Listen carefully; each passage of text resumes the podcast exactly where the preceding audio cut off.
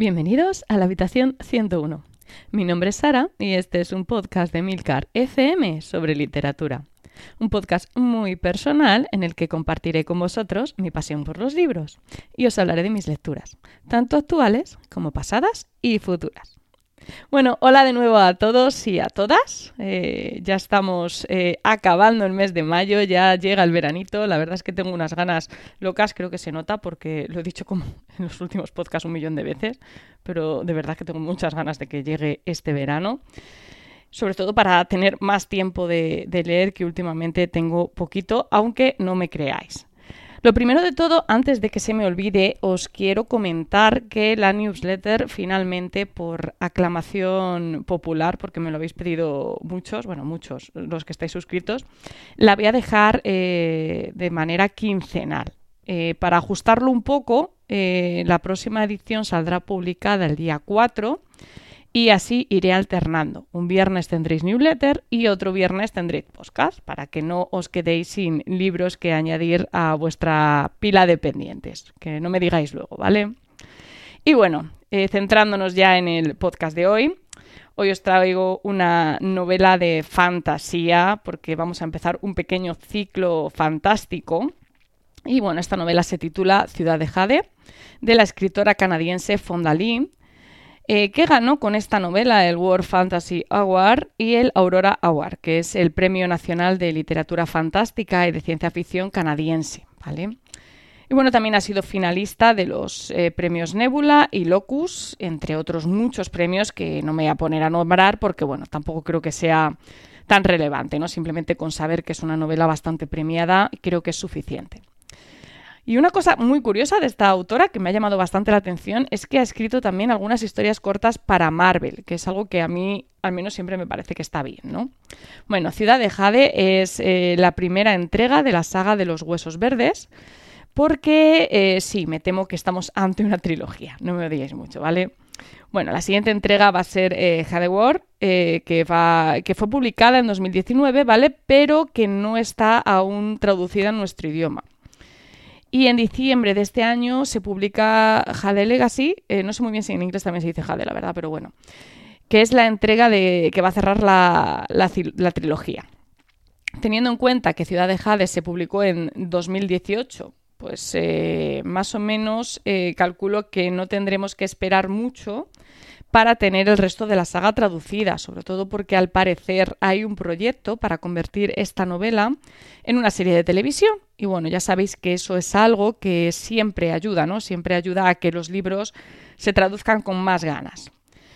En la web de la editorial Insólita, que es la que publica este título, eh, definen Ciudad de Jade como el padrino con magia y kung fu, ambientada en una metrópolis de inspiración asiática.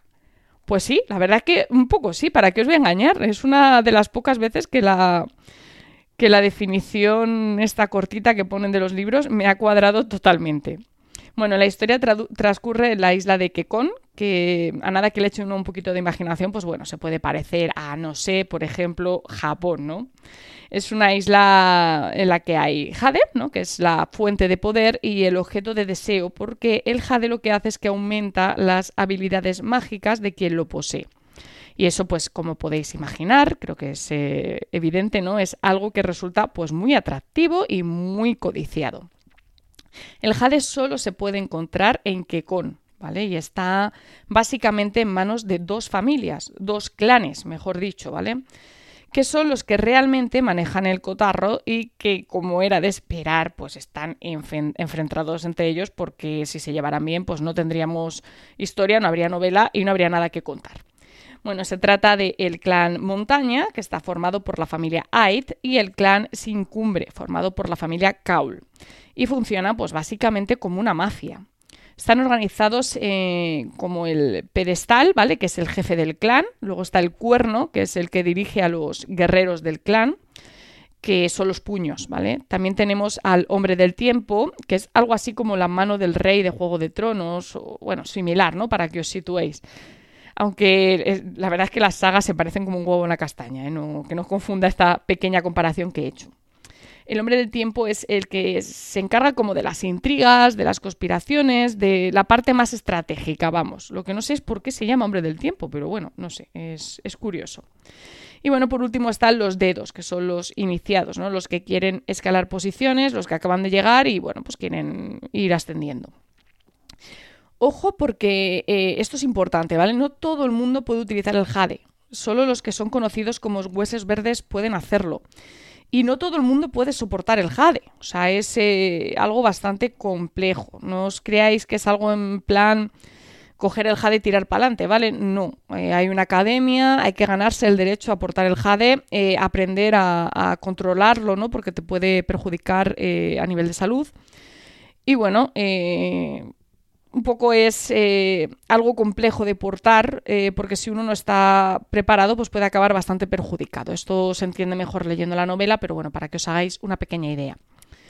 La historia va a estar eh, mayoritariamente narrada desde el punto de vista del clan sin cumbre, concretamente a través de los hermanos Kaul, que son tres. Lan, que es el hermano mayor, que es el pedestal, siempre está a la sombra de sus antepasados, grandes guerreros, grandes líderes, etcétera, ¿vale? Luego tenemos a Hilo, que es el cuerno, es el guerrero del clan, con un carácter impulsivo bastante irreflexivo en algunas situaciones.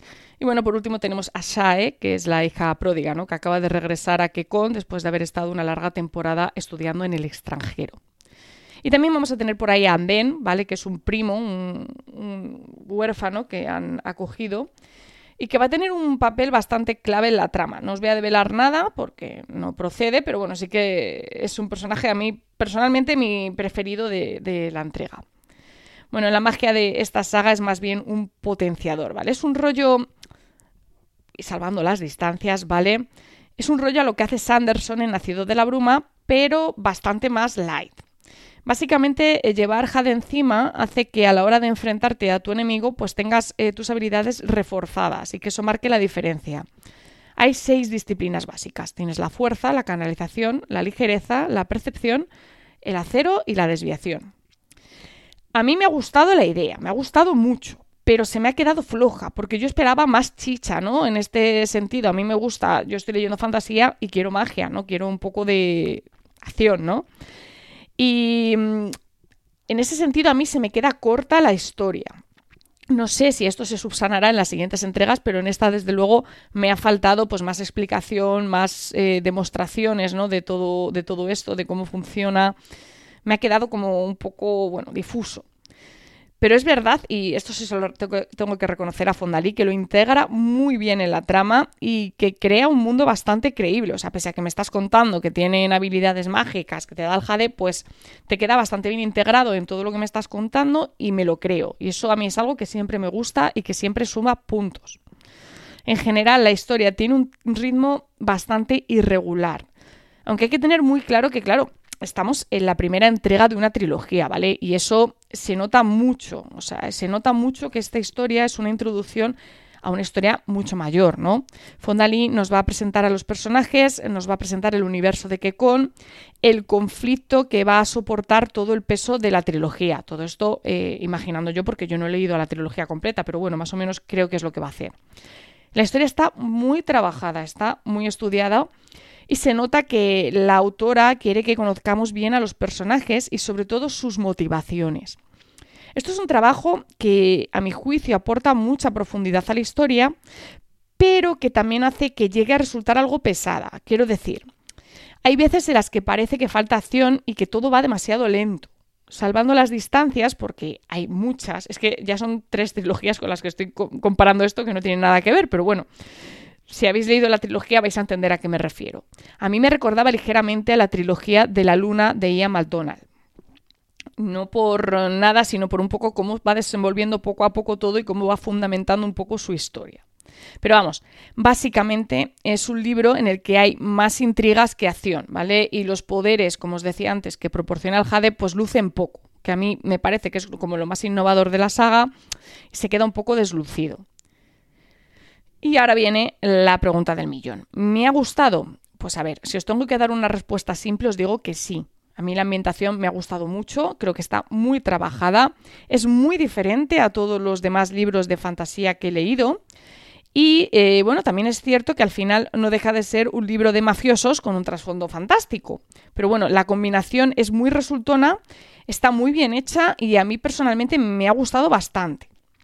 Personalmente creo que le sobran páginas.